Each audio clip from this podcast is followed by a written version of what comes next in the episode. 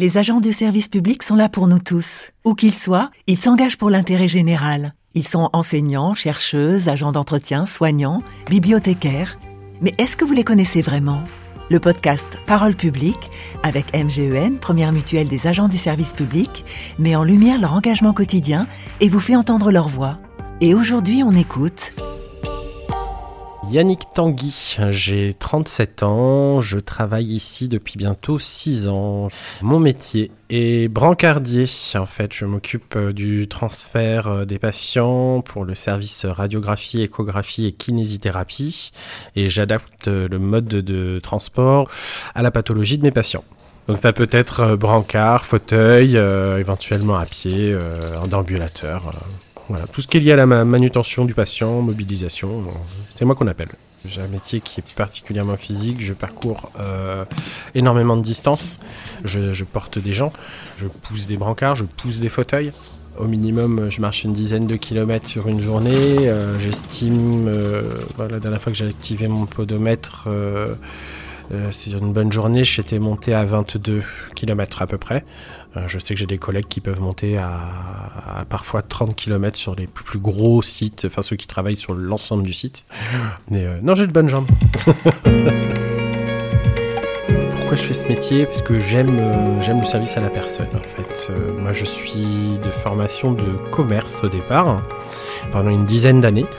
Et à la suite de ça, j'en ai eu marre de ce rapport euh, service-argent. Donc euh, je me suis dit, allons-y, euh, plutôt que vendre des produits pour rendre service, autant rendre service directement. Donc je me suis formé et j'ai commencé dans les blocs opératoires à travailler donc comme rencardier. Et ensuite, je suis revenu dans le même établissement, donc en CDI maintenant depuis presque 6 ans. J'ai pas une journée qui soit mal la même. Euh, ce qui me motive le plus, c'est la, diversité dans mon boulot. C'est-à-dire que j'ai un boulot qui peut paraître très monotone. Euh, chaque personne est différente et d'un jour à l'autre, cette même personne est différente. Parce qu'en fait, je suis euh, l'un des postes les plus transversales de l'établissement.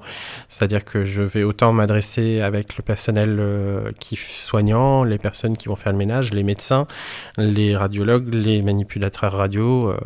je suis amené à rencontrer vraiment tout le monde et je passe mon temps à me promener dans tout l'établissement. Donc euh, je suis payé pour me promener, c'est magnifique.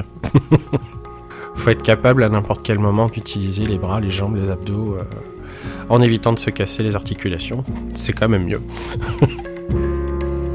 Euh, on fait régulièrement des activités euh, sportives. Euh, on se partage sur notre temps libre, donc souvent nos pauses de déjeuner ou parfois après manger. Donc ça peut être des séances de pilates, un peu de renforcement musculaire. Moi, je sais qu'à l'extérieur, j'ai d'autres activités. je chante principalement. That saved a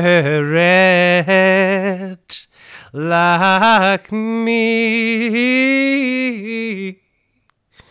I once was lost, but now I'm found. Euh, rendre service au public, c'est pas un métier comme un autre. On donne de soi euh, et on nous le rend bien.